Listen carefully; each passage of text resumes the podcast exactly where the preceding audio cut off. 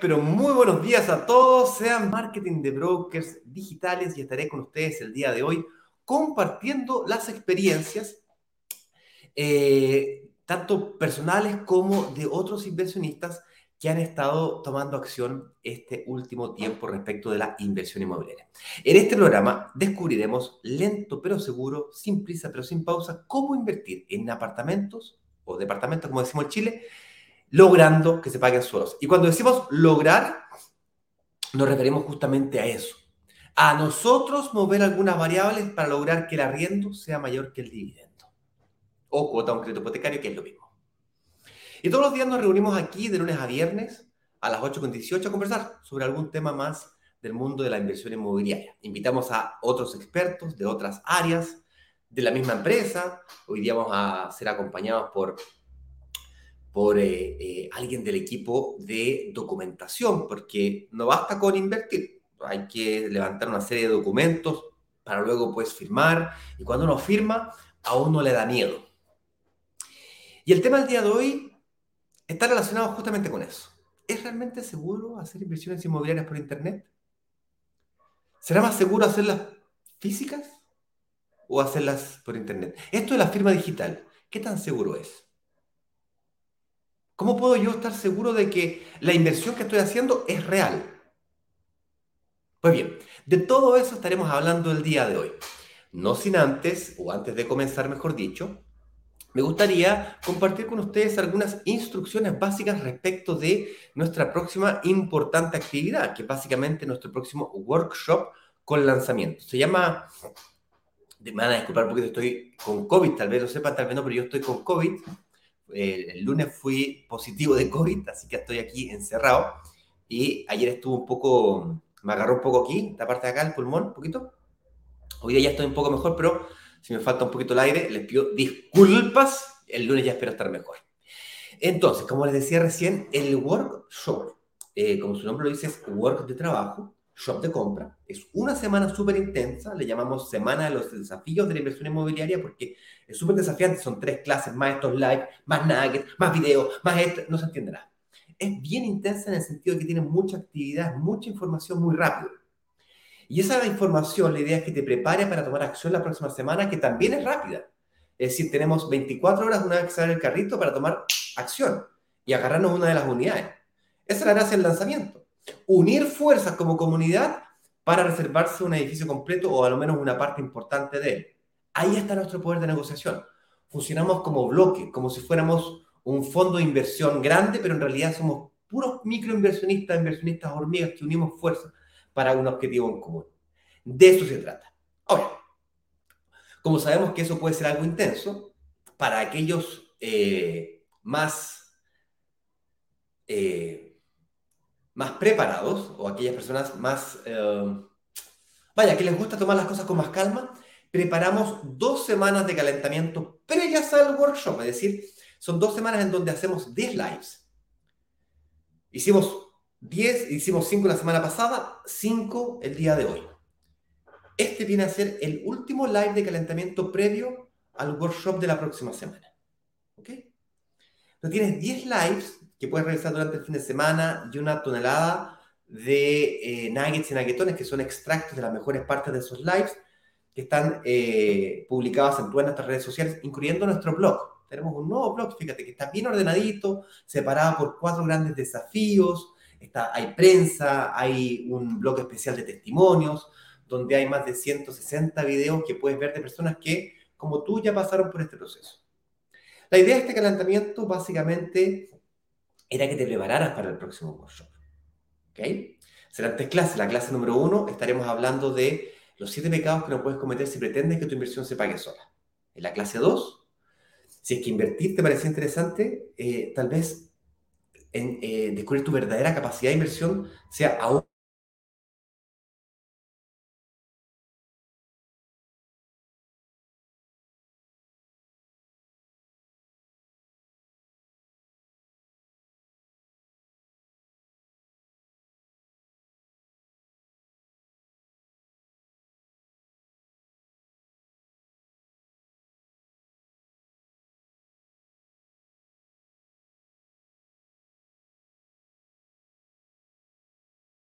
de una segunda, de una tercera. Voy a poner mi micrófono más cerca. Señor director, ¿tú me podría confirmar que en Instagram se me está escuchando bien, por favor? Sería ideal. Eso es. Eh, porque lo que te trae aquí, y estoy bastante seguro que no es, eh, no son mis ojos azules ni mi, barba eh, blanca. No, estoy bastante seguro que no es eso. Es algo más, es algo más profundo, más intenso. En algunos casos, algunas familias es la casa propia, en otros casos la libertad financiera, en otros casos, pues, hacer una inversión segura, que es justamente el tema de hoy. La inversión inmobiliaria, por definición, eh, es orientada a personas que buscan poco riesgo. Y por lo tanto, eso es lo que tratamos de, trataremos de resolver el día de hoy. ¿Cómo hacer correctamente inversiones inmobiliarias de poco riesgo por Internet, sin salir de tu casa, desde la comodidad de tu hogar? ¿Será que es tan buen negocio? ¿Cómo puedo yo asegurarme de que estoy firmando algo que es real? Ese es el tema de, hoy. Para quienes vienen recién llegando o están perdidos, no entienden qué está pasando, eh, quiero que sepan que hay una comunidad de grupos de WhatsApp que es al lugar en donde nosotros notificamos de todas las actividades.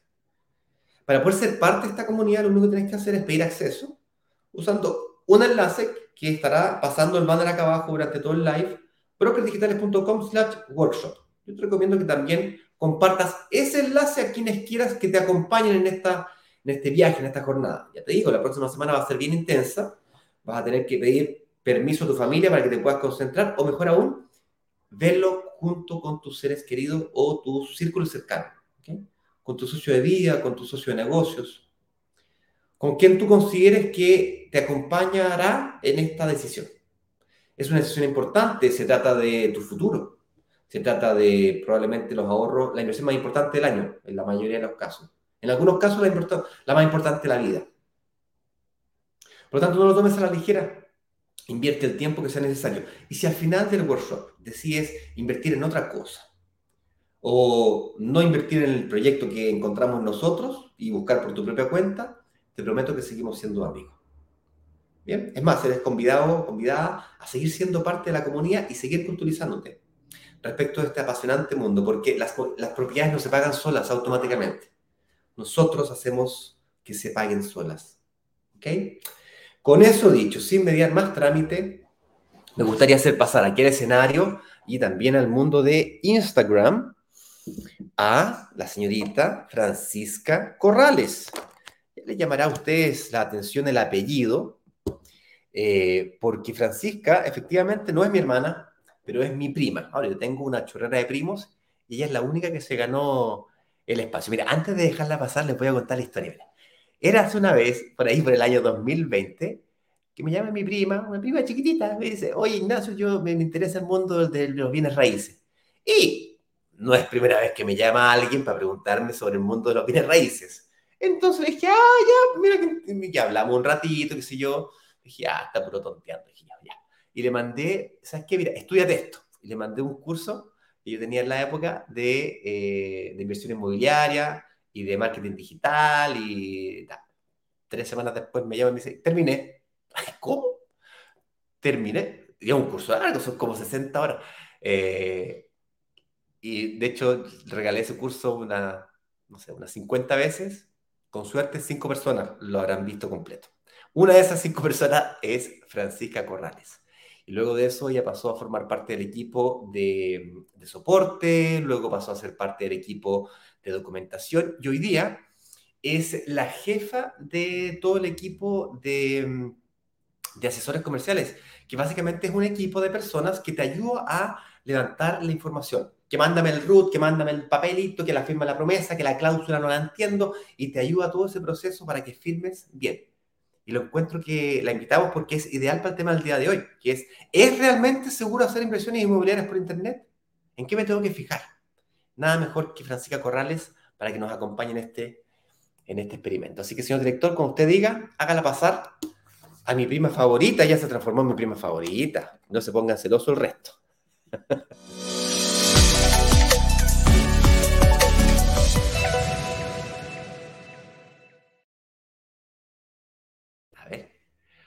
Hola Francisca Corrales, ¿cómo estás tú? Muy bien, ¿y tú? Bien, bien, bien, muy bien, muchas gracias. A ver si es que el señor director me puede ayudar a verificar que se le escucha bien también a la Fran en Instagram. ¿Sí? ¿Me escuchas?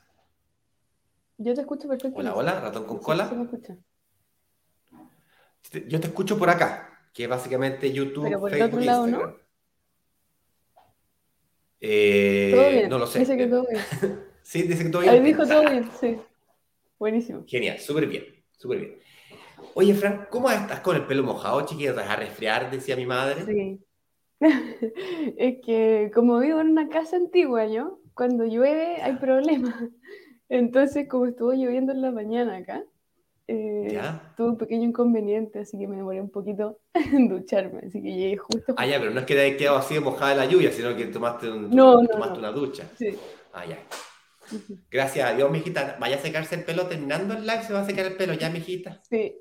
Acá Así siempre... nuestra abuela. Sí. De hecho, todos los compañeros siempre yo llego con el pelo más o menos mojado y me dicen que me seque el pelo. Qué cosa sí, bueno. La Lo que es la juventud. Sí. La juventud. Sí, sí, sí. Oye, Fran, bueno, el tema del día de hoy es hablar sobre si es que realmente es seguro hacer inversiones inmobiliarias por Internet. Y aquí los inversionistas, y esto es tanto inversionistas novatos como inversionistas experimentados, tienen la misma pregunta. Aquellos inversionistas más experimentados, eh, que están acostumbrados a hacer inversiones a través de la, forma clásica, que no es otra cosa que visitar, visitar una sala de venta o irse y comprar eh, un departamento de esto. Que se me activó Siri sí, váyase. Eh, están acostumbrados a hacerlo, a ir a la notaría y hacer todo el trámite clásico, como, como, como, comprarse un auto, tú vas a la automotora y miráis el auto, lo tocáis, te sentáis, dais una vuelta, lo probáis, después vais, pagáis, vais a la notaría. Todo el trámite lo haces físicamente, pero nosotros hoy día vivimos en un mundo digital. Y la propuesta de brokers digitales, para quien no lo sepa, se los comento, siempre fue la idea original, original, original, cuando me junté con Eduardo, era, oye, vendámosle departamento a gente de regiones. Eso era. Porque online. Entonces da lo mismo si viví en Las Condes, Santiago, Itacura o viví en Antártica chilena, da lo mismo en Isla Pascua. Eh, dale, pero tiene que ser todo digital, ¿Será que están seguros? Y para eso hemos preparado un pequeño banner eh, ¿Y te parece si vayamos pasando por él y tú vas preguntando, tú me vas comentando y vamos ahí conversando sobre qué es lo que opinas tú, qué, es lo que opinan los inversionistas cuando le hacen ese tipo de preguntas y, vamos viendo si logramos desenmarañar este, este tema del día de hoy. Lo primero es, ¿todo lo que sale en Internet es 100% real y seguro? Yo creo que la pregunta es bastante obvia. La respuesta es no. obviamente que no. Eh, de hecho, me, llamó la atención un, eh, un tuiteo que hizo esta semana Elon Musk. No sé si ustedes lo conocen. Elon Musk, el hombre más rico del mundo en este momento, el, eh, dueño de Tesla, el que hizo los cohetes que se van a la estratosfera y, vuelven y caen paraditos. Es increíble. Bueno, este compadre se compró Twitter o hizo una oferta, no sé si efectivamente se lo compró o no, creo que se lo aceptaron, no sé en qué está. Y hay todo un tema porque dicen que eh, el 5% de las noticias que dan vueltas por Twitter son falsas, son fake news, noticias falsas. Entonces salió estos días, esta semana, de hecho, y dijo Elon Musk, mira, si yo me voy a comprar una casa y la casa tiene termitas y el eh, dueño de la casa me dice que las termitas tienen, tienen un 5% de termitas, o sea, un 5% de la casa está comprometida con termitas, eso es algo administrable. Eh, está bien, ok. Ahora, si yo me compro la casa con ese dato y luego hago la investigación del de el, especialista en termita y me dice que en realidad es 10 veces o 5 veces esa cantidad, estamos hablando de un 25, 30% termita, y ya no es la misma casa. ¿Okay? Entonces, ¿qué te quiero decir con esto? De que en Internet efectivamente hay mucho fake news. Por lo tanto, lo que no quiere decir de que haya muchos fake news, lo que no tiene nada que ver con que no sea seguro, sea más seguro o menos seguro hacer transacciones por Internet. O tomar decisiones en base a información que yo encuentro en Internet. Va a ser nuestra habilidad de discernir qué cosas hacen sentido y qué cosas no hacen sentido para tomar una correcta decisión. Esa es la razón por la cual no llegamos y hacemos el lanzamiento. ¿no? Si no hacemos el lanzamiento todos los días, acaba un problema.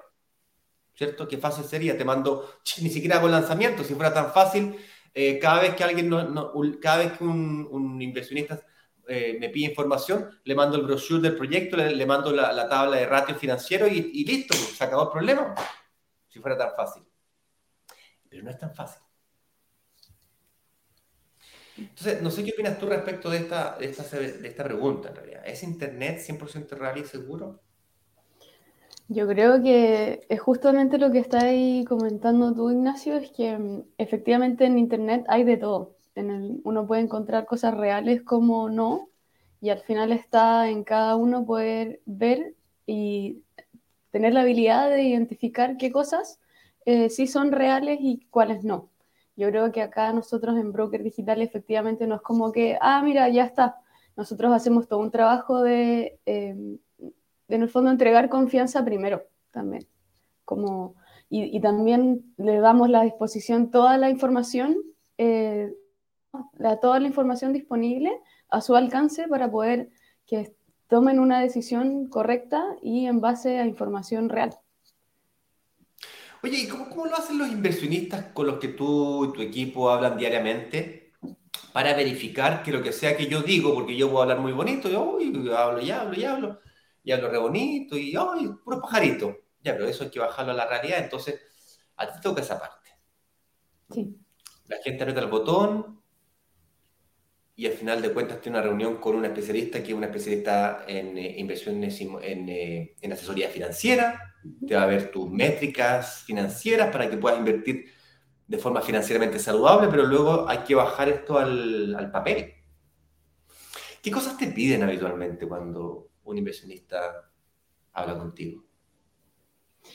A nosotros nos piden principalmente em, todos los papeles que ya están listos de la notaría del proyecto. Por ejemplo, el permiso de edificación del proyecto. Perfecto. En el fondo ahí ese es un papel en el fondo sólido, real, que está también eh, notariado, que te acredita que se va a hacer el proyecto, por ejemplo. Em, también ese documento... ¿Mm? Perdón, termina, termina, termina.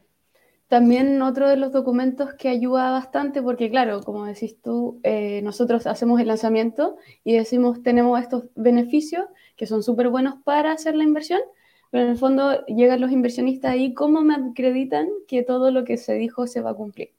Y ahí nosotros lo que hacemos también es tener unas bases notariadas, que le llamamos, que en el fondo son todos los monos que se dijeron en el lanzamiento y están ante notario, firmado por la inmobiliaria. Perfecto, redactado así, bien, bien abogado para las cosas, cosas que no haya espacio a las dudas, porque Perfecto. ¿Y eso tú, se los mandas en PDF? ¿Se los mandas? ¿Cómo se los mandas? Sí, los mandamos todos en PDF. Toda la información que enviamos es información digital, en el fondo. No es que te hagamos llegar algo a la casa como un papel físico, es el PDF que hacemos llegar. Vale, y ahí yo lo abro, el, PDF, ¿no es cierto? Me leo la documentación, si tengo alguna duda te, te pregunto. ¿Y qué cosas? Eh, te hice una pregunta recién y se me olvidó, fíjate, pero no importa. Eh, Así Yo te estaba hablando de sí, permiso que vienen de repente. ya, ya va a salir. Se me fue la idea. Se fue, se fue volando por allá. no importa. Volvamos a la pauta entonces. Aquí la siguiente pregunta de la pauta es relacionada con, bueno, ¿cómo diferencio un proyecto real de una estafa en Internet? O sea, ¿qué elementos puedo yo eh, puedo yo detectar como para poder identificar? Te voy a dar mi opinión primero, luego me, me, comentas tú qué cosas te piden a ti o, qué cosas has escuchado tú. Um, porque hablaste de algo bien interesante que dijiste, nos ganamos la confianza o trabajamos mucho en la confianza. Y sí, estamos de acuerdo. Eh, nosotros no es que seamos figuras públicas y, tal, tampoco somos, no tenemos nada que ver con política.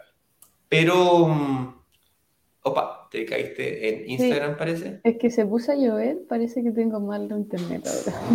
A ver, vamos a hacer un segundo intento conectarte y ahí yo continúo con la idea. Ojalá que no la pierda. Ahí. Aceptar, transmitir. Ahí está. Ahí. ¿Sí? ¿Estás entrando? No te veo todavía. Ahí, sí. Ahí sí. Eva. Mil disculpas. Y no pasa nada. Eh, esto estaba yo, ¿cómo diferencia un proyecto real de una estafa en Internet? Estaba yo hablando de cómo ganarse la confianza. Y la confianza se gana con transparencia. O sea, mm, yo y Eduardo, tú y todos acá, no es que puedas venir a tocarme la puerta de la casa, pero si marcamos una cita eventualmente, ¿por qué no? O sea, no, no hay nada que esconder. Eh, nosotros aquí hablamos eh, abiertamente tanto de nuestros éxitos, tanto como de nuestros fracasos. Eh, por ejemplo, una época del 2016, 2017, que yo, el 28 de diciembre yo, yo quebré y quedaron muchos proveedores que se les quedó debiendo plata. La empresa les quedó debiendo plata y la empresa entró en liquidación. Eso quiere decir que tú voluntariamente entregas todos los bienes. Yo en mi caso entregué todos los bienes de la empresa y los personales eso se liquida completo y el liquidador, que es un tercero, entrega a todas las, personas que levantan la mano y dicen, em, esta empresa me está debiendo plata. Por cierto, tú como, como, como, una persona que te presentas en liquidación, tienes que detallar a todos quienes les debes plata y no se te puede quedar ninguna fuera. Porque si te queda una persona fuera o una empresa fuera, esa persona te puede mandar por atrás. ¿Ok? Entonces, de ese listado, tiene que, eh, eh, tiene que estar todo el mundo. Y ahí el liquidador negocia con cada uno y reparte según el criterio del liquidador. Entonces tú no es que te laves las manos, pero en el fondo eh, la ley te, te, saca del medio, te saca del, del, estrés que significa lidiar con todas las, las, demandas. Y es una sola demanda que la trabaja el liquidador. Así funciona. Y lógicamente que durante el 2017, 2018, 2019 y parte del 2020 también hubo personas que eh, nos perseguían, decían, ah, tú. de repente eran 20 lucas, 30 lucas, eh, otro caso era bastante más grave. Hubieron tres casos graves de tres hoteles grandes. Eh, no quiero entrar en detalle ahora mismo, pero eso fue así. Fue así. Y fue un porrazo tan grande que estamos en 2022 y yo sigo hablando del tema, fíjate. Entonces, ahora que yo te conté esto, si es que aquí mismo en este chat hubiese alguien que sufrió eso y me reclamara, tú ya sabrías por qué me está reclamando. Y es así como se gana la confianza, con transparencia. Si yo no soy perfecto, yo sé que parezco perfecto, pero no lo soy. Mi madre me dice que soy perfecto, que ella me crió perfecto. Fue mi padre, que, mi hermano y mi padre los que me fueron distorsionando. Oye, pero ¿cómo diferencia entonces un proyecto real de una estafa en Internet? Em, y es con documentación. Nosotros cuando pasamos por el due diligence o la correcta diligencia de un proyecto, verificamos, por supuesto, legalmente quiénes son los dueños del terreno, la constitución de la sociedad, de la inmobiliaria, eh, verificamos, por supuesto, los balances, eventualmente verificamos también los seguros involucrados, um, qué bancos están involucrados detrás, qué garantías reales tiene la inmobiliaria. Um, y esas son las cosas que verificamos, básicamente. Hay ocasiones en las que esto es bastante más sencillo y otras que es un poco más complicado. Por ejemplo, ¿cuándo sería sencillo? ¿Te acuerdas cuando trabajamos con... Eh, cuando trabajamos, cuando hicimos como dos, tres lanzamientos con pilares. Ah. Con, pilares. Ya, sí. A pilares es fácil, es fácil, porque pilares es, es parte del grupo mm, Socobesa. Socobesa, que se transa en la bolsa, entonces es una sociedad anónima abierta, por lo tanto toda la información es pública, no tengo que ser físico nuclear para poder saber toda la información tanto de Socobesa como de Pilares tenemos unos protocolos súper establecidos, porque es una sociedad anónima abierta. Ahora, la gran mayoría de las inmobiliarias no son sociedades anónimas abiertas. Para quien no sepa, una sociedad anónima abierta, esas son aquellas que se transan en la bolsa. Las anónimas cerradas Son sociedades con accionistas también, pero no se transan en la bolsa, son cerradas. ¿Qué te piden a ti o qué cosas crees tú nosotros debemos tener en el portfolio, en la carpeta de la inmobiliaria o del proyecto en sí para demostrarle a los potenciales inversionistas que el proyecto es real? Yo creo que cuando llegan los inversionistas, em, también nosotros como hacemos el lanzamiento y va alguien de la inmobiliaria, eso ya también va creando un, estilo de confianza, porque en el mm. fondo también está el dueño de la inmobiliaria en la misma presentación, que la gente tiene el acceso a preguntarle directo, entonces eso también es bueno, creo, que nos ayuda. Y em, de la misma inmobiliaria, por lo general nos piden la página web para poder ellos ir viendo, o el RUT, y lo buscan también en servicio de impuestos internos, eso también ha pasado. Em, y cualquier tipo de documentación, si necesitan la personería o algo de la inmobiliaria, nosotros también se lo podemos hacer llegar. Pero en el fondo, por lo general, eh, nos piden solamente el, brochure y la página de internet de la inmobiliaria si se meten igual harto a revisar. Perfecto. Entonces, con el root de la, inmobiliaria con la que vamos a firmar, probablemente se lo pasen al abogado, el abogado hace su correcta diligencia, mete el root, ¿no es cierto?, a, distintos sistemas eh, legales, ver si tiene demandas, ver si tiene, eh, si tiene deudas en DICOM y qué tipo de reclamos tiene, probablemente hace su correcta diligencia. La misma que hacemos nosotros, por cierto, no tiene ningún misterio. Eh, ninguna inmobiliaria es perfecta, todas tienen reclamos es un buen punto, ¿eh? El otro día, eh, el otro día, hace como dos años, esta es típica frase de viejo, el otro día, y ya han pasado dos años ya. Como estábamos comenzando, eh, uy, antes de comenzar, de hecho, cuando yo, cuando yo era real estate, cuando, cuando estaba solito y vendía departamento ahí solo, era habitual que, que, me, que yo vendiera un proyecto, que recomendara un proyecto, y luego el inversionista me, se metía estos reclamos aquí, o no sé cómo que se llama, y me decía, oye, mira, vi estos reclamos, ¿qué opináis de eso? Y ahí es importante tener una ponderación. O sea, ejemplo, Pilares o una empresa grande, reconocida, una inmobiliaria grande, reconocida, eh, puede que tenga, no sé, 100 pues, reclamos. Ya, pero tiene 15.000 propiedades entregadas, ¿cachai? En cambio, si una inmobiliaria tiene mil propiedades entregadas y tiene 100 reclamos, es proporcionalmente es mucho más grave eh, los 100 de la, de la, inmobiliaria pequeña o los, o los, no sé, o los 50, porque que tenga 50 reclamos versus 100 reclamos, tiene la mitad de reclamos que la grande, sí, pero proporcionalmente es mucho más grave los 50 de la pequeña. ¿okay? Y lo otro que hay que ver también qué tipo de reclamos. Son, reclamos de orden estructural, de, de orden de, no sé, de, garantías, qué tipo de reclamos son. Eh, y, también ver cómo reacciona, porque no es que nadie es perfecto, también te puedes equivocar. La pregunta es cómo reaccionas a los errores que, que puedes tener. Nosotros, eh, en más de alguna ocasión nos hemos equivocado. Recuerdo una, una ocasión en la que eh, en vivo, haciendo un lanzamiento, dije unos valores que no eran correctos Mm. Y luego, pues, nos costó caro negociar con cada uno de los inversionistas que eh, tuvimos que volver a firmar y darle unos bonos extra para compensar ese error mío. Entonces, ah, básicamente mm, hay que hacer la correcta diligencia. Aquí lo importante que creo que, que quede bien claro es de que todo el proceso, todo el proceso descubrimiento que viven los inversionistas de brokers digitales, cuando apretas el botoncito de reservar, no termina ahí. O sea, no. Si apretas el botoncito de reservar, no, no, no, no quiere decir de que ya está listo. Ese es el, el, puntapié inicial que nos dice a nosotros que tú estás realmente interesado, digamos, que te saca te saca de, la comunidad y te coloca en el mundo de los inversionistas, te saca de los potenciales inversionistas a los inversionistas reales que realmente están interesados. Y ahí viene todo un proceso de verificación de documentos. Y es cruzado, ¿ah? Es para los dos lados. Cuidado. Cuidado, que esto no es solamente para un lado.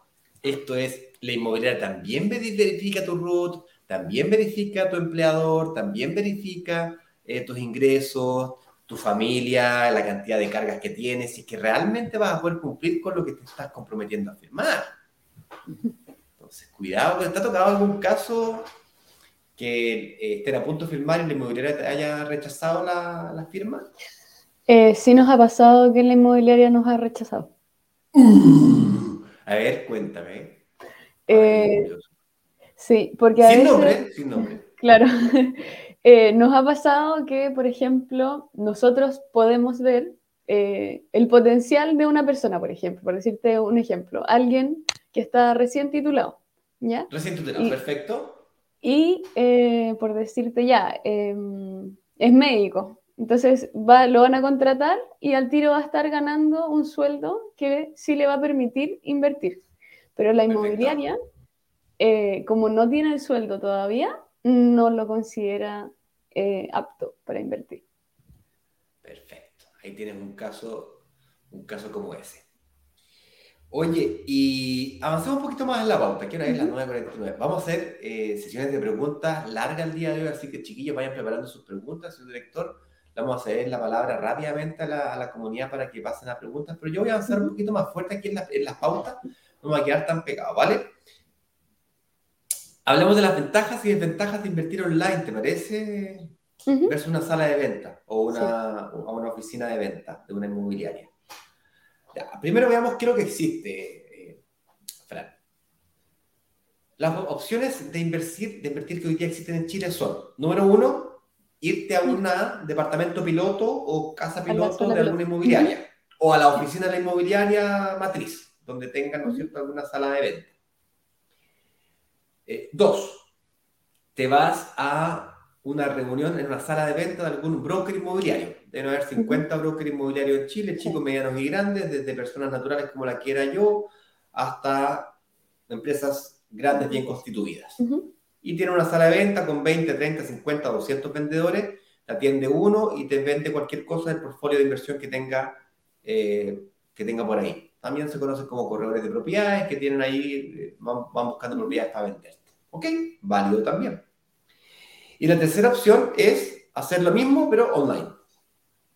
Nuestra propuesta es hacerlo online, pero sin nunca visitar sala de venta.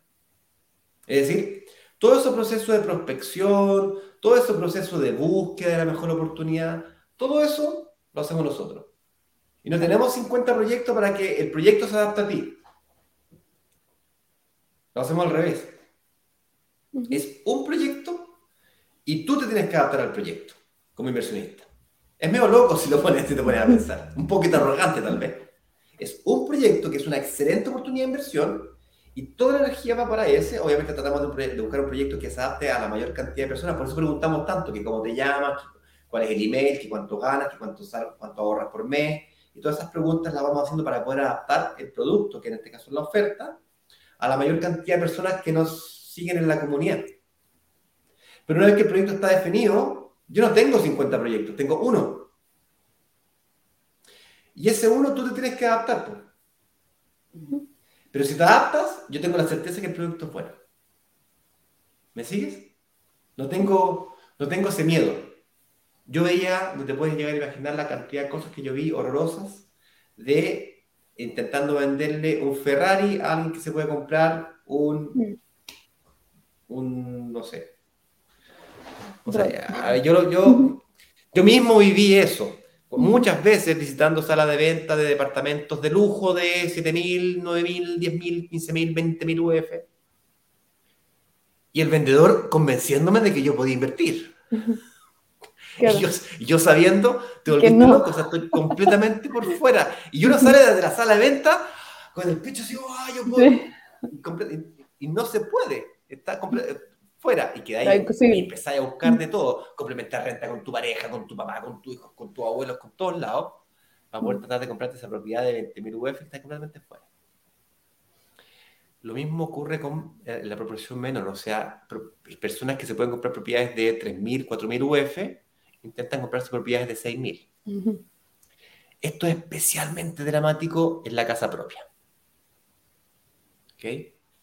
Ahora, ¿cuáles son las ventajas de la inversión online? Es de que te ahorras todo ese tiempo de visitar sala de venta, uno, dos, tres, cuatro. Yo la primera vez que invertí, Eduardo le pasó lo mismo. ¿A ti te ha pasado, Fran? Es una buena pregunta.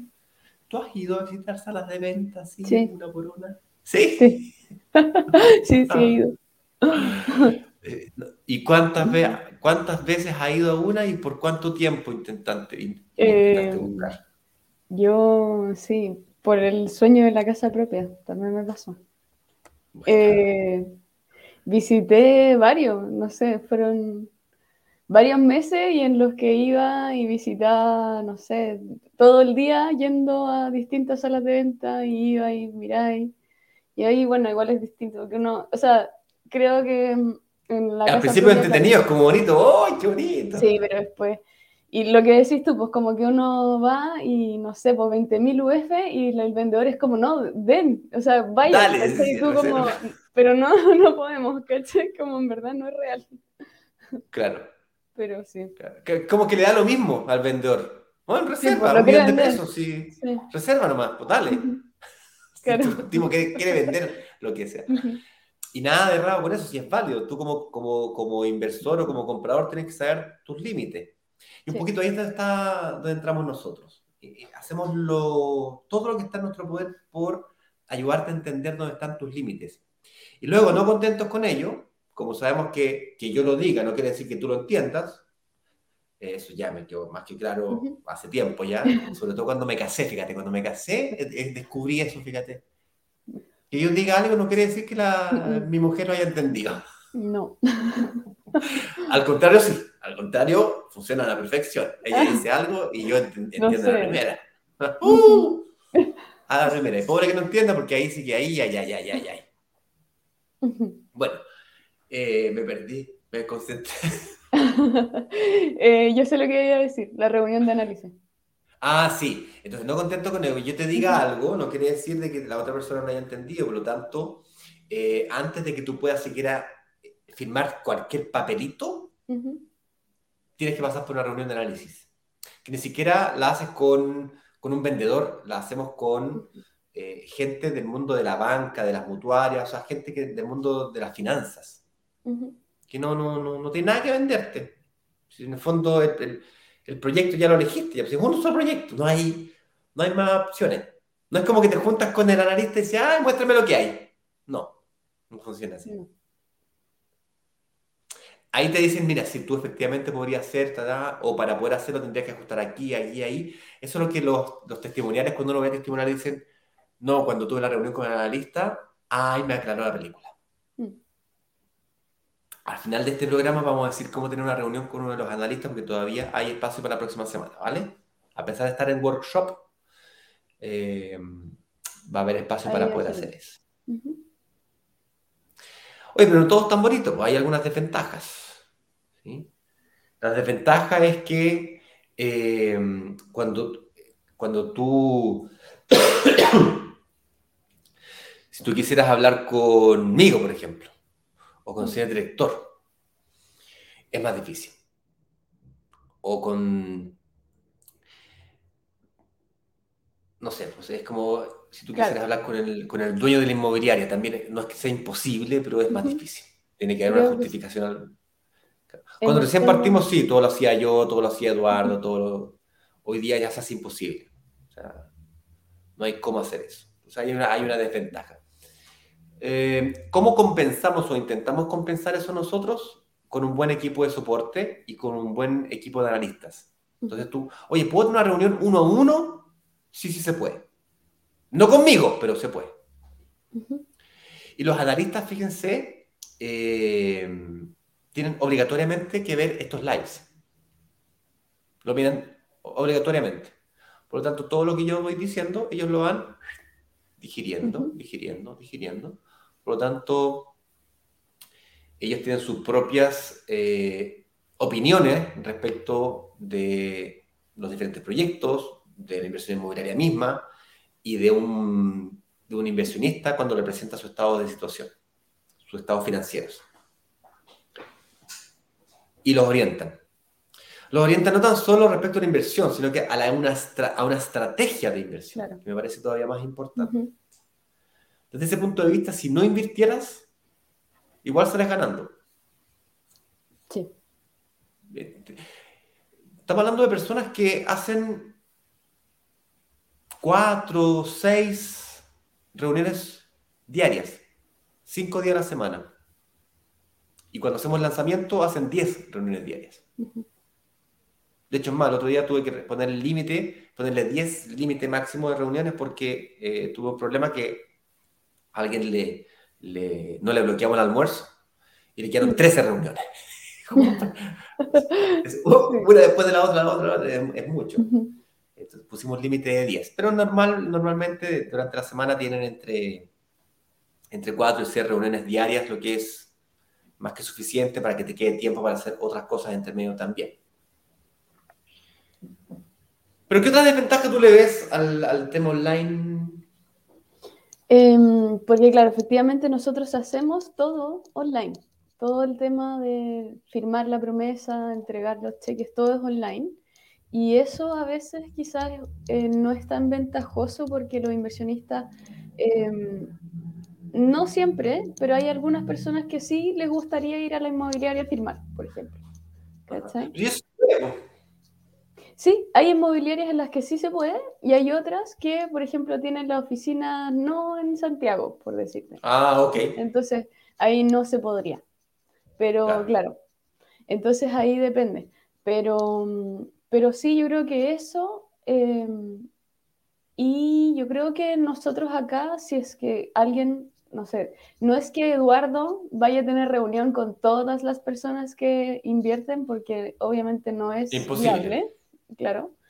Y, eh, pero si eh, hay alguien que tenga duda y está muy dudoso y la verdad lo tranquilizaría hablar con Eduardo, nosotros igual lo hemos hecho. Como que igual nos damos el espacio de que alguien, si en verdad es necesario, eh, lo hacemos igual. Pero en el fondo no es que pasa eso, pues, no tenemos, es imposible que Eduardo pueda hablar con todos, Ignacio también, en el fondo. No, no, no, está viendo tampoco servicio al cliente, por lo tanto está haciendo otras cosas que imposibilitan eh, que Hay eso que buscar los departamentos no es tan fácil. Claro. Em, y yo creo que eso principalmente, esos son como las cosas que, que es como desventaja, porque al final está toda la información, yo creo que además al hacerlo online, em, te ahorras también que en el fondo no vas a un piloto, en el fondo es algo, una inversión futura, eh, también estás como teniendo otras ventajas que hacen que la inversión sea eh, buena y en el fondo mejor. Claro. Oye, ¿es 100% legal esto de la firma electrónica? Porque nosotros firmamos electrónicamente. Eh, a mí me tocó firmar hace, poco y es bien entretenido porque te llega un enlace por, por, email que dice, oiga, hágalo por el teléfono, que va a tener que hacer así. Ah, Se puede hacer por la computadora también en todo caso. Ya, le apretáis el botoncito, te, te rellenan los datos automáticamente, hay unos datos que de repente faltaban, entonces uno le pone la dirección, qué sé yo, el teléfono. Ah, ya. Siguiente. Ya, eh, eh, una foto a su carnet. Y saca el carnet en tía, lo en la mesa, foto de Ah, subió bien. la vuelta. De nuevo, listo. Y después eh, mire la cámara, más lejos, más cerca. es divertido. Y después ya, mire para el lado, haga así para allá. Prueba de vida, fíjate, prueba de vida, loco. Cáchate esa. A mí me, me, impactó. Yo lo encontré bastante más. En cambio, cuando uno va al notario, yo no sé tú, pero yo nunca he hablado con un notario. O sea, no es que vaya a la oficina del notario, entro a la... Hola, yo estoy vivo, mira, quítame carnet, te mira la cara. No, no funciona así. O sea, Tiene que ser una fila de tena, compadre, que hay un numerito, esperar dos horas, que te una cuestión llena de gente, generalmente son, son hediondas. Las más buenas son con números y sacar el número por internet, qué sé yo, llegáis a hacer una fila más corta, pero igual tenéis que hacer fila, tenéis que trasladarte a este lugar, estacionamiento, pagar el estacionamiento o irte en transporte público, el Uber igual hay que pagarlo y tenéis que pagar la transacción. Y luego el notario nunca lo viste, las niñas como que va con un macoteta a ti, y yo, yo lo, me imagino el compadre filmando así. Claro. O sea, confía en el, en, el, en el, equipo que tiene atrás. Entonces al final yo me pregunto, ¿qué es más seguro? O sea, al final... claro. El tipo no me está mirando, no, no, las probabilidades de que ¿Tampoco sabes si eres tú? Tampoco sabes si soy yo. En cambio, el celular me hace, con la huella. Viste que hoy día todos los celulares tienen la huellita, pop, la huellita, no, no, no, no, y luego. Entonces, pero eso no es la pregunta que estábamos haciendo aquí, la pregunta es si es legal. Sí. Eh, nosotros, por ejemplo, trabajamos con una plataforma donde la es firma de documentos eh, electrónicos y además tienes asociado con notaría. Entonces queda al tiro, en el fondo lo mandan a notaría y queda legalmente firmado. Oye, tú que viste el proceso cuando prácticamente desde que partimos, creo que fuiste la segunda, máximo la tercera persona que entró en la empresa. Eh, cuéntame una cosa, ¿siempre fue así o, fuimos implementando, cómo era antes? ¿Mandabas los papeles por Chile Express o por Courier? Eh, bueno, igual tenemos inmobiliarias con las que seguimos trabajando de esa forma. Eh, creo que solamente una, de hecho, hoy en día. Pero cuando yo entré era así, en el fondo teníamos que imprimir la promesa, eh, dos copias, imprimir el carnet de identidad, dos copias. Eh, si había plan de pago, también el plan de pago, dos copias. Y lo mandábamos a los inversionistas con Motoboy, si es que estaba en Santiago, con lápiz azul y huellero. Y si era fuera de Santiago, por correo de Chile, Chile Express. Em, se mandaba eh, la promesa en un sobre. Y después ellos lo mandaban de vuelta. Así. Ok. ¿Y cómo fue el cambio de hacerlo digital? ¿Lo hiciste tú? ¿Lo hizo Eduardo? ¿Señor director? ¿Cómo, cómo fue? Eh, ¿O las inmobiliarias ah, mágicamente comenzaron a, presentar su papelería online? No. Eh, lo empezamos a solicitar con Eduardo Em, a las inmobiliarias y eh, ahí me acuerdo que fuimos nosotros también a una reunión con la plataforma para que nos enseñara también cómo se hacía. Yo me acuerdo. ¿Cómo se llama? ¿Es DocuSign o LegalSign? Siempre me confundo. LegalSign. LegalSign. Sí. LegalSign. DocuSign es como más. Es, como para poder. Es como para fichas, como para formularios, una cosa así, pero Legal Sign es más, es el de la prueba de vida, es el Legal Sign. Es que es distinto, porque en el fondo eh, Legal Sign es para firmar documentos que ya está todo escrito. En el fondo solamente la firma. Ah, en cambio, DocuSign, eh, uno va editando el documento. Y ah, queda firmado como con firma electrónica, no es la firma en el fondo legal que tiene Legal Sign. Perfecto, perfecto. Legal Sign es más fuerte que DocuSign. Sí, sí. Perfecto. Perfecto. Es como DocuSign, yo puedo llenar un estado de situación, lo puedo editar, cambiar, modificar, qué sé yo, y luego lo mando. Pero Legal Sign, no. Yo firmo una promesa de compraventa, no puedo modificarla. Justo antes de firmar, le pongo una coma, un punto, le cambio un sí por un él y cambio el sentido de la frase. No, no puedo hacer eso. No. Y esa es la típica. Y yo también, una de las cosas que me daba más miedo, fíjate, es que me mandaban los borradores. Yo firmé dos promesas de compraventa antes de hacerlo, hacerlo por acá. Y una de las cosas que me daba miedo era eso, llegar a la notaría y yo te juro porque tenía, tenía, el borrador impreso y leía, leía, leía, leía, estaba una, una hora y media en la notaría, mm.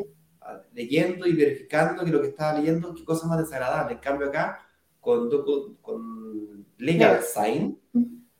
eh, puedes hacer lo mismo si quieres, que lo que está escrito ahí, fue exactamente el borrador que te mandaron, y luego firmo nomás. Lo encuentro maravilloso. Oye, los cheques, porque estas inmobiliarias piden cheques, pues, ¿no? Mándame los cheques. ¿Cómo lo hacemos ahí? Los cheques siguen siendo por, en este caso, Motoboy o Courier. Sigue siendo de esa manera. Entonces yo voy al banco, a mi ejecutivo, le pido, le pido una, chequera, una chequera física, me la mandan para la casa o la voy a buscar, eh, dependiendo de la cantidad de cheques que tenga que girar, probablemente voy a tener que girar dos o tres cheques, tengo que explicarle al ejecutivo cuenta por qué estoy pidiéndole tantos cheques, lo cual generalmente uno dice, ah, no, no estoy comprando un departamento, ah, perfecto y te pasan. ¿Cuántos cheques necesitan? Entonces, entonces, 30 cheques, 50 cheques, 40 cheques. Sí, Dame 50 por si me equivoco. Eso, eso iba a decir. Siempre ojalá pedir un poquito más. Dame 50 por si me equivoco, dame 60 mejor. Bueno, eh, hay así los cheques, los cuales. ¿Ustedes enseñan? ¿Tienen, ¿Tienen un tutorial de hacer cheques? ¿Cómo lo... Sí, nosotros enviamos las indicaciones por escrito y mandamos también una foto de, un cheque en el fondo tipo para que lo puedan hacer. y también, después, ¿Mm? dime. Y también nos hemos juntado a veces con gente que en verdad nunca ha hecho un cheque a enseñarle en el fondo paso a paso cómo hacerlo. Si es que en verdad no saben. Yo tengo que confesar aquí públicamente que cuando me tocó hacer a mí los cheques, eh, fue aquí mi prima favorita que me hizo los cheques. Le mandé así el turno de cheque, ella los hizo y después fue para mi casa a firmarlos. Mira qué gentil. Date cuenta. Y de verdad que me los pasaste justo. No me podía equivocar en ninguno. Te los pasé justo, no te voy a equivocar en ninguno. De hecho, no me equivoqué en ninguno. Y después uno te equivocaste. No, te equivocaste en uno. Sí. Y yo me equivoqué en otro. Cállate el buen tonto. Me equivoqué, yo me equivoqué en uno firmándolo. Firmándolo me equivoqué. O sea, hice la firma mal, ¿me cachai? Hay que ser muy gil. Bueno, y esos dos los resolvimos con transferencia electrónica. O sea, los primeros, hice dos primeros cheques con firma electrónica. Con firma electrónica, con transferencia, perdón. Con transferencia. También se puede superar así. Oye, pero la gente le, saca un, una foto, supongo, y te lo manda para verificar que lo hizo bien, porque se puede equivocarse. Claro. Una vez que cuando les decimos que tienen que hacer los cheques y antes de ir a retirarlos, les pedimos fotos de los cheques. Nos tienen que mandar fotos de, todos los cheques que se hicieron, por delante y por atrás, eh, para poder revisar que no esté ninguno enmendado porque si están enmendados hay que, en el fondo, si ya lo hubiésemos retirado, hay que volver, hay que devolvértelo y tú nos tienes que pasar otro. Enmendado quiere decir que tiene alguna corrección, por cierto, para que no sepa. Cierto. Y lo otro es que el cheque, además, eh, tiene que venir cruzado y nominativo. Eso quiere decir de que la única persona o empresa que lo puede cobrar es la persona que aparece escrita ahí. Exacto y el este cruzado quiere decir que se puede, solamente no lo puede cobrar por caja, no lo tiene que depositar. Es decir, la, empresa o persona tiene que, para poder cobrar ese cheque, tiene que tener cuenta corriente también. Y para que tenga cuenta corriente es una especie de medio de seguridad porque eh, puedes traquear la plata exactamente eh, a quién se le pasó, a qué, a qué cuenta se depositó, etcétera, etcétera, etcétera. Y solamente se puede depositar a una cuenta a nombre de esa empresa. Entonces es un mecanismo seguridad. Por eso que el cheque todavía, todavía eh, se usa. Para raras ocasiones, como esta. El colegio también se tiende a pagar con cheque. Los que son más viejitos y tienen hijos, los, colegios se tienden a pagar con cheque. Yo lo pago con tarjeta de crédito, con un convenio PATA. ¿Existen inmobiliarias que tengan convenios así, pago automático tarjeta de crédito? Sí, tenemos inmobiliarias con las que trabajamos que eh, se puede hacer un convenio o tarjeta de crédito, por ejemplo. Nos mandan el link y pones, pagas con la tarjeta, pero ahí claramente necesitas también el cupo y lo divides en cuotas. También se puede hacer. Correcto. Bueno, esto va a depender de inmobiliario inmobiliario, lanzamiento a lanzamiento, obviamente. Son cosas que intentamos anunciar nosotros. Pero ya te adelanto que el 90%, 95% de los lanzamientos son con cheques. Eh, de hecho, el lanzamiento que viene el próximo eh, es con cheque también una chorrera de cheque, así que anda buscando eh, chequera, se demora como una semana.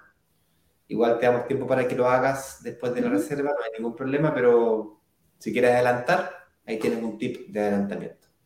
Oye, vamos a preguntas, señor director, pues. Ya. Vamos a preguntas. Había más preguntas aquí que si debo asistir a la entrega al departamento, no es obligatorio, pero se recomienda. Eh, ¿Hay trámites que deba hacer eh, presenciales? Solamente Solamente la escritura. Solamente la escritura. Ah, que la escritura, para que no sepa, es cuando, tú, cuando la propiedad pasa a tu nombre y dice inscrita en conservador de bienes raíces, es un trámite que se hace en el, en el eh, notario. ¿Qué más? Brokers digitales ofrece garantías que dejen el nivel de riesgo de inversión eh, más bajo. Sí, nosotros cobramos, eh, hasta la fecha hemos siempre bajado el valor de la reserva de un millón de pesos, 500 mil pesos a 100 mil pesos.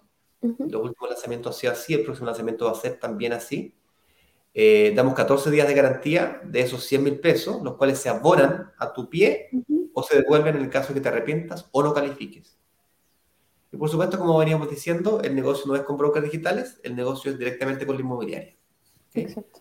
Um, eso es, vamos a preguntas, señor director. Hoy yo creo que otra garantía que también tenemos en el fondo que lo hace seguro es que está la opción de ceder la eh, promesa, que siempre en los proyectos que hemos lanzado tenemos esa garantía. Hasta la fecha. Nunca se sabe cuánto tiempo más podemos cantar victoria. Oye, eh, ya pues, vamos a preguntas. Oye, Siri me estaba preguntando. No. Oye, ya pues.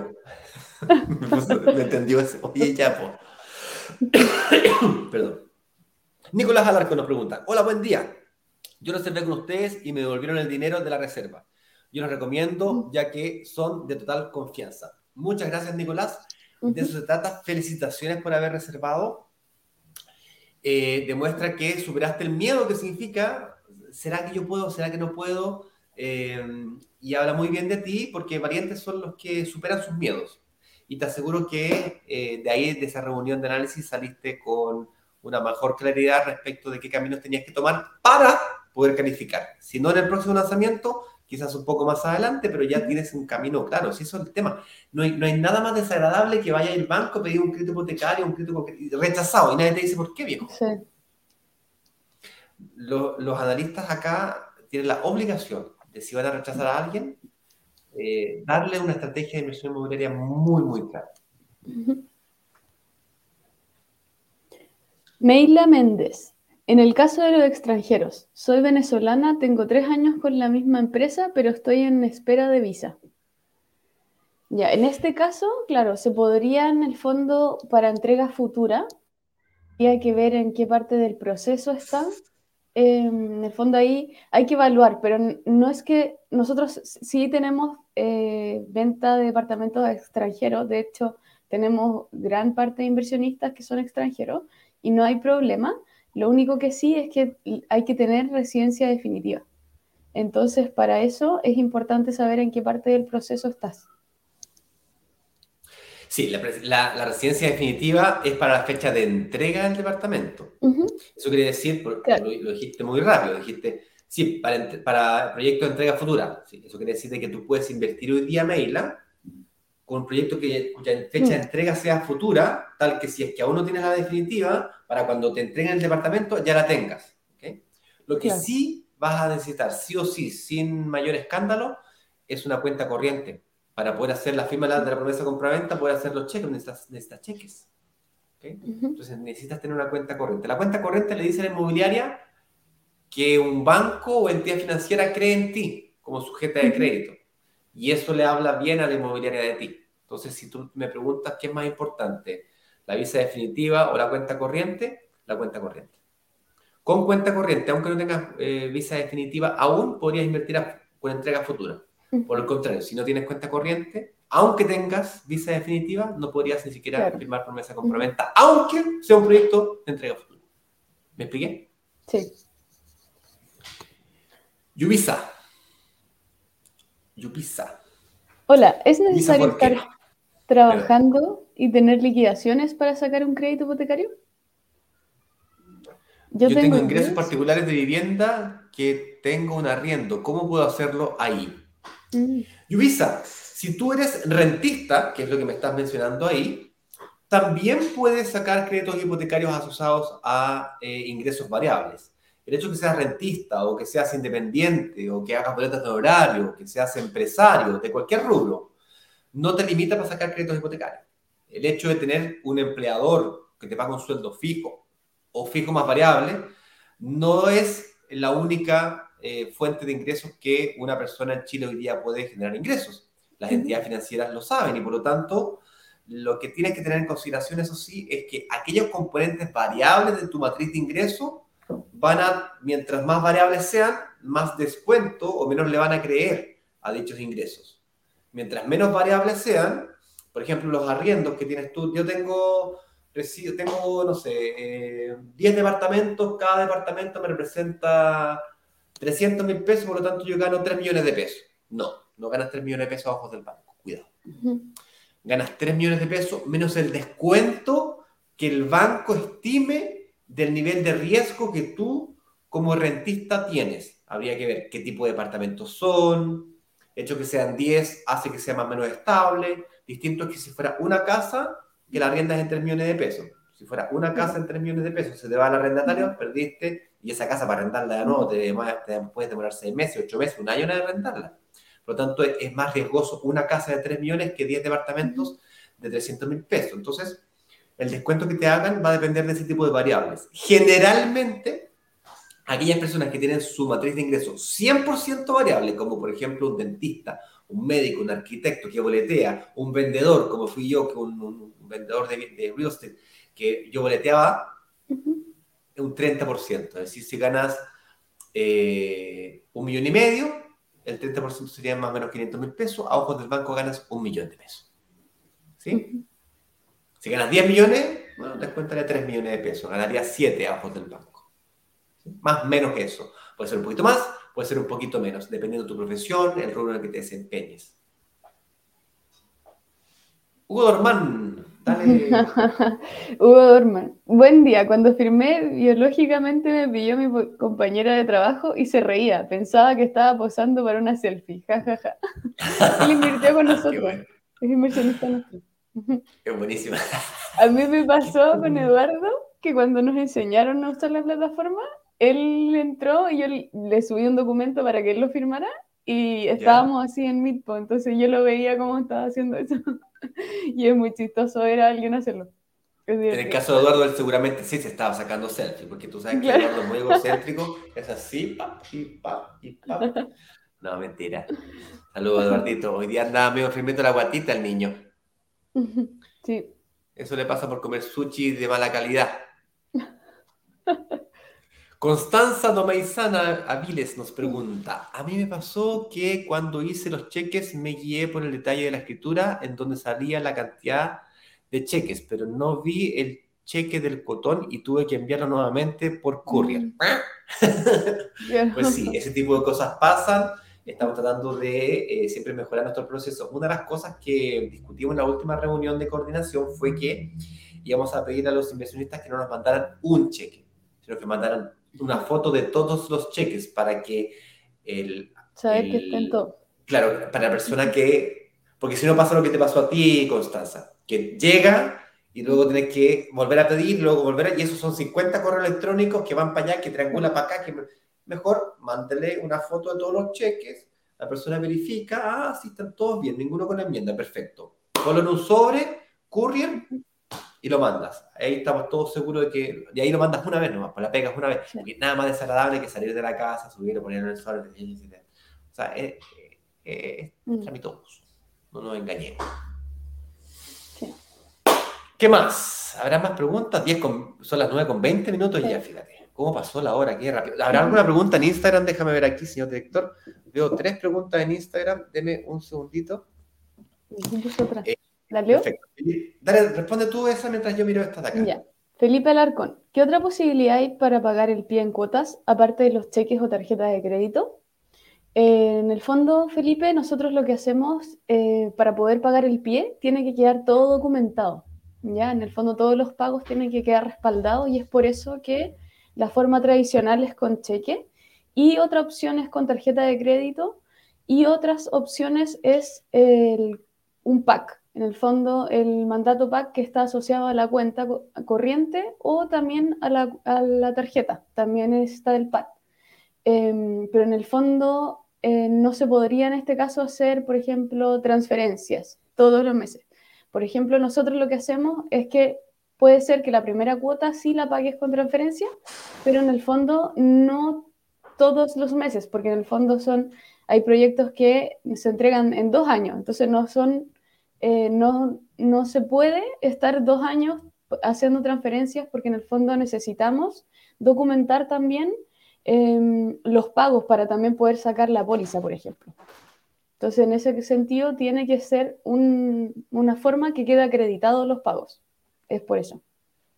Buena respuesta, Fran, muchas gracias. Eh, señor director, tres preguntas en Instagram, cortas y precisas. Eh, una pregunta más del chat de aquí de YouTube o de Facebook, por favor, y con eso damos por cerrado el partido del día de hoy.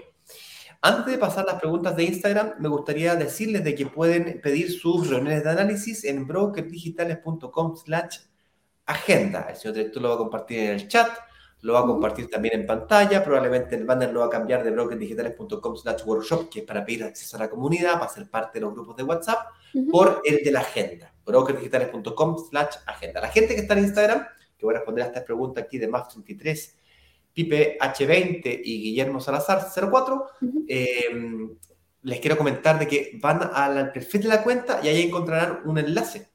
En la descripción de la cuenta, un enlace. Ese enlace lo lleva a una botonera entre los cuales encontrarán, además de las redes sociales, el acceso al workshop para ser parte de la comunidad y, por supuesto, para poder pedir una reunión de análisis gratis. No es una reunión de venta, no hay nada que vender, eh, solamente analizarte financieramente y construir junto contigo una estrategia de inversión inmobiliaria para que te puedas aprovechar del lanzamiento de la subsiguiente semana que comenzamos el workshop. El lunes comenzamos, ¿vale? Vamos con la pregunta de Instagram, señor director, si lo puede poner aquí en pantalla para que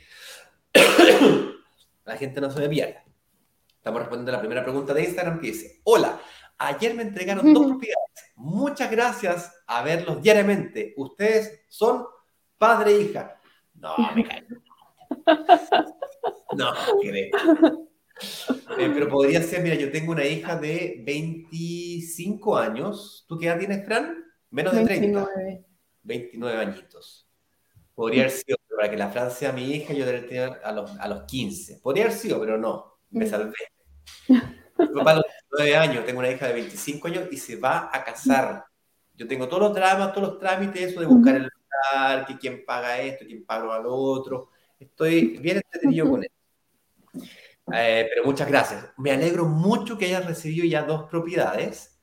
Eh, ahí, Fran, no sé, no, no, no, logro identificar quién es, más pero anda, anda, a cachar quién es y lo llamamos que nos quiere venir aquí a dar su testimonio, a ver si es que logró que se le pagara totalmente su departamento.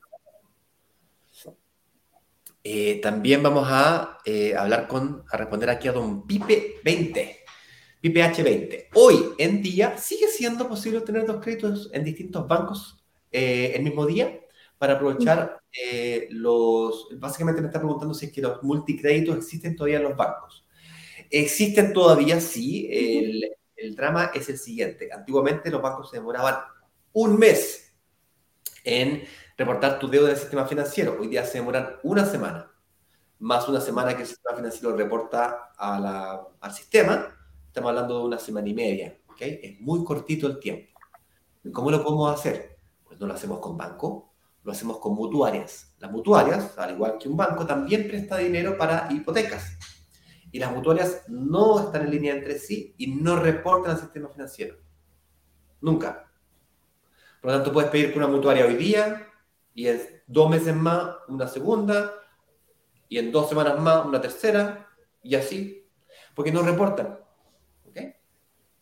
Entonces, el multicrédito aún existe en Chile, lo que pasa es que hay que ser más vivaracho. Como decía mi, mi, mi hermano que está en el sur, ya este habla como guaso, pero guaso, guaso, totalmente guaso. y casado con, un, con, una, con, una, con, mi cuñada que es del sur, de Río Bueno, y el papá dice, sí que un guaso de verdad. Buen día. Mira quién llegó aquí. Hola. Mira. Hola, Tomás. ¿Se no? Sí. Venga, venga. Guillermo dice, ¿trabajan con varias inmobiliarias? Eh, Guillermo, ¿trabajamos con varias inmobiliarias? Sí. Sin embargo, en los lanzamientos elegimos una inmobiliaria, un proyecto, lo mejor negociado posible. Mira, ahí está. ¿Qué más le puedo pedir a la vida? ¿Qué necesitas? ¿Nada? ¿Nada? No. Oh. Qué lindo. Oh, no necesita nada. Qué ternura. Y aquí, primero felicitarlos por tu. Ah, por tu hija. Espero que el yerno se porte bien. Tengo dos hijas pequeñas aún. Eh, dice aquí, dos hijas pequeñas aún. Eh, me pregunta, si tengo lagunas previsionales, ¿es un problema al, momento de presentar los papeles y las lagunas las puedo cancelar después? ¿Las lagunas las puedes cancelar después? Es probable que te, si tienes muchas lagunas, van a investigar a tu empleador y ver la, por qué razón tienes esas lagunas previsionales, si son por causa del empleador o porque tú te cambiaste de trabajo. Entonces van a ver, digamos, tu nivel de estabilidad en los ingresos. Recordemos que un crédito hipotecario es un crédito a largo plazo, por lo tanto, tienen que ver la capacidad que tienes de pagar todas las cuotas de 30 años, de 25 años, de 15 años. Por lo tanto, Si tienes siempre muchas lagunas, eso les va a llamar la atención y te van a preguntar por qué. Si tiene una explicación lógica y te vas a ir recuperando después, eh, no debes afectar tanto. Va a depender de la gravedad del, de la herida. Una cosa es hacerse un, corte y otra cosa es perder, hacer un corte profundo con hueso al aire. Es diferente. Pero muchas gracias pues por sus felicitaciones. Efectivamente, estamos muy orgullosos de la familia. No ha sido fácil este camino. Señoras y señores, nos vemos el día lunes a las 8.18, donde estaremos haciendo una especie de adelanto de lo que será la clase número uno del día lunes a las 19 horas, donde vamos a comenzar esta aventura de lo que significa un nuevo workshop, para ir descubriendo lentamente, y la verdad que la próxima semana va a ser más rápido que lento, cómo invertir en departamentos, logrando que se paguen solas. Vamos a comenzar por los errores, por lo que no hay que hacer. ¿Vale? Porque creemos que de los errores se aprende mucho más de que de los aciertos. Si hay algo que yo te puedo asegurar, es de que de mis errores he aprendido muchísimo más de mis aciertos. A pesar de que me cuesta aceptarlo. Fran, muchas gracias por acompañarme el día de hoy. Lo pasé regio, chancho, chancho. Macanudo, como diría mi. Estupendo. Voy a lo pasé macanudo. Macanudo. Exacto. Chao, chicos, que estén muy bien. Nos vemos. Chao, chao. Chao. Vender los 144 departamentos de un edificio en apenas dos días. Una sola startup logró vender 144 departamentos. 144 departamentos. 144 departamentos en apenas dos días. Y muy bien lo saben los miembros de Brokers Digitales, quienes gracias a una comunidad de inversionistas vendieron 144 departamentos de un edificio en solo horas. La comunidad tiene el poder de negociación, igual que un gran fondo de inversiones que es capaz de comprar y negociar consecuentemente un edificio completo. Cuando se abre la, opción de reservar, en cuestión de 48 horas, 24 horas, todos los, todos los departamentos del edificio son reservados.